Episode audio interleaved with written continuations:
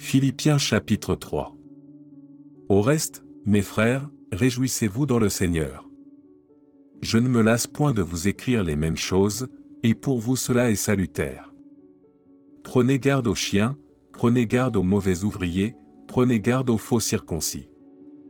Car les circoncis, c'est nous, qui rendons à Dieu notre culte par l'Esprit de Dieu, qui nous glorifions en Jésus-Christ, et qui ne mettons point notre confiance en la chair.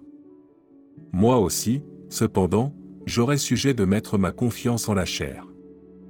Si quelque autre croit pouvoir se confier en la chair, je le plie bien davantage, moi, circoncis le huitième jour, de la race d'Israël, de la tribu de Benjamin, hébreu né d'hébreu, quant à la loi, pharisien, quant aux ailes, persécuteur de l'Église, irréprochable, à l'égard de la justice de la loi. Mais ces choses qui étaient pour moi des gains, je les ai regardées comme une perte, à cause de Christ.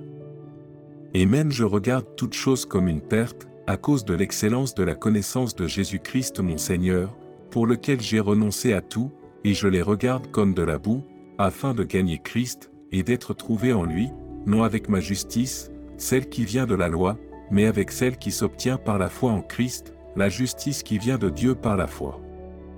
Afin de connaître Christ, et la puissance de sa résurrection, et la communion de ses souffrances, en devenant conforme à lui dans sa mort, pour parvenir, si je puis, à la résurrection d'entre les morts. Ce n'est pas que j'ai déjà remporté le prix, ou que j'ai déjà atteint la perfection, mais je cours, pour tâcher de le saisir, puisque moi aussi j'ai été saisi par Jésus-Christ.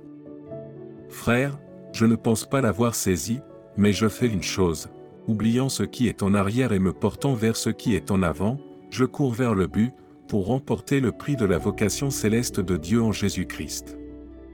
Nous tous donc qui sommes parfaits, ayons cette même pensée, et si vous êtes en quelque point d'un autre avis, Dieu vous éclairera aussi là-dessus. Seulement, au point où nous sommes parvenus, marchons d'un même pas soyez tous mes imitateurs, frères, et portez les regards sur ceux qui marchent selon le modèle que vous avez en nous. Car il en est plusieurs qui marchent en ennemis de la croix de Christ, je vous en ai souvent parlé, et j'en parle maintenant encore en pleurant. Leur fin sera la perdition, ils ont pour Dieu leur ventre, ils mettent leur gloire dans ce qui fait leur honte, ils ne pensent qu'aux choses de la terre. Mais notre cité à nous est dans les cieux, d'où nous attendons aussi comme Sauveur le Seigneur Jésus-Christ, qui transformera le corps de notre humiliation, en le rendant semblable au corps de sa gloire, par le pouvoir qu'il a de s'assujettir toutes choses.